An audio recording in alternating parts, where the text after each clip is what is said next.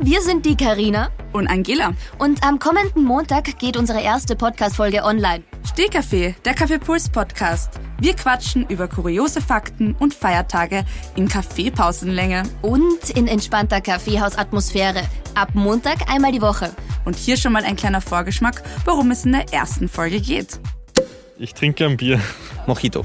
ein Aperol Spritz. Achtel Rotwein ist, glaube ich, gut für, fürs Herz oder so. Aber das ist halt unsere Gesellschaft, du gehst halt was trinken. Weil wir einfach ein Säuferland sind.